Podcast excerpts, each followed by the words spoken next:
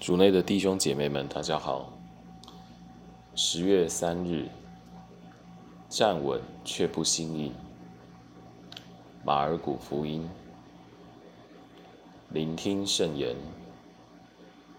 那时候，有些法利赛人前来问耶稣：“许不许丈夫休妻？”意思意思是要试探他。耶稣回答他们说。梅瑟吩咐了你们什么？他们说，梅瑟准许了写休书休妻。耶稣对他们说：“这是为了你们的心印，他才给你们写下了这条法令。但是，从创造之初，天主造了他们一男一女，为此，人要离开他的父母。”依附自己的妻子，两人成为一体，以致他们再不是两个，而是一体了。所以，天主所结合的人不可拆散。回到家里，门徒又问了他这事。耶稣对他们说：“谁若休了自己的妻子而另娶，就是犯奸淫。”辜负妻子，若妻子弃离自己的丈夫而另嫁，也是犯奸淫。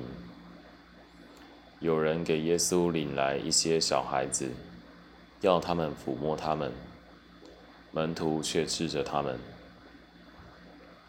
耶稣见了，就生了气，对他们说：“让小孩子到我跟前来，不要阻止他们。”因为天主的国正属于这样的人。我实在告诉你们，谁若不像小孩子一样接受天主的国，绝不能进去。耶稣就抱起了他们来，给他们负手，祝福了他们。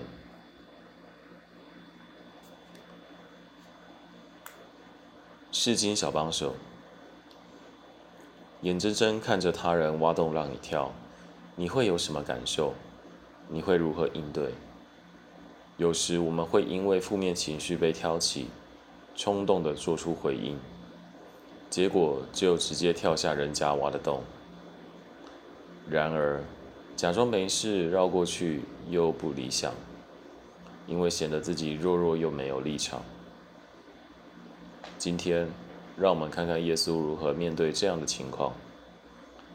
福音中。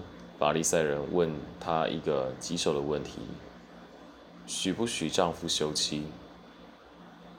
他们明明知道这是梅瑟的法律怎么说，但他们要看耶稣如何诠释梅瑟的法律，找机会诋毁他的名誉。耶稣早已看穿法利赛人的恶意，但是他没有让负面情绪主导自己，却冷静地回应法利赛人。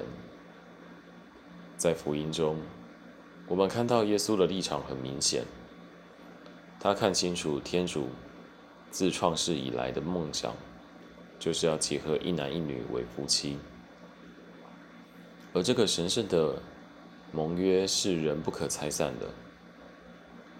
然而，梅瑟的法律也是天主的话，那么他要如何把梅瑟的法律和天主的梦想结合呢？这是耶稣明智的点出，梅瑟准许了写休书休妻，是因为你们的心意。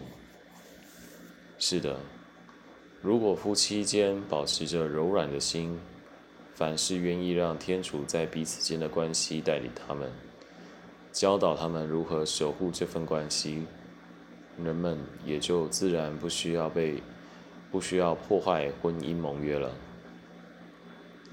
在面对试探时，耶稣机警地把真正的问题丢回给法利赛人，而问题不再是许不许丈夫休妻，而是你的心硬不硬，或许不许你的心硬。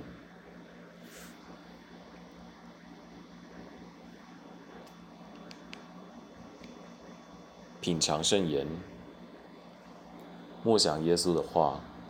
这是为了你们的心意，他才给你们写下了这条法令。